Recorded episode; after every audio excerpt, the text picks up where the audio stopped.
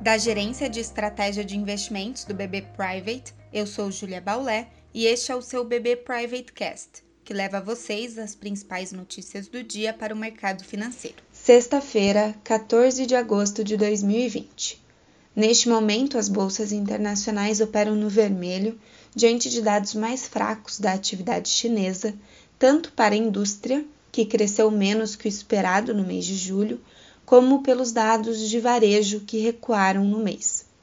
As bolsas na Europa têm sua queda ainda mais acentuada que os futuros de Nova York após a divulgação da segunda leitura do PIB da zona do euro, que confirmou as estimativas iniciais e registrou, portanto, uma contração de 12,1% no segundo trimestre desse ano em relação ao trimestre anterior.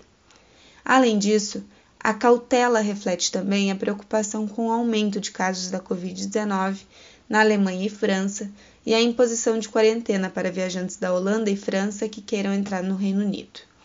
Permanece no radar, por sua vez, o impasse nas negociações norte-americanas por um novo pacote fiscal e os receios de que esse acordo possa não estar próximo.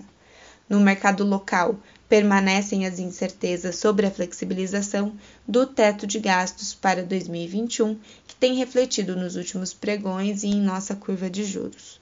O principal fundo de índice brasileiro em Nova York, o EWZ, cai próximo a 1% no pré-mercado nessa manhã, em queda mais acentuada que a observada nos futuros dos índices de Nova York.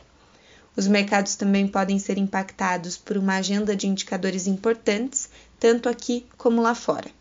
Aqui damos destaque à divulgação do Índice de Atividade Econômica, o IBCBR de junho, que é considerado uma prévia para o indicador do PIB brasileiro, além da fala do diretor de política monetária do Banco Central.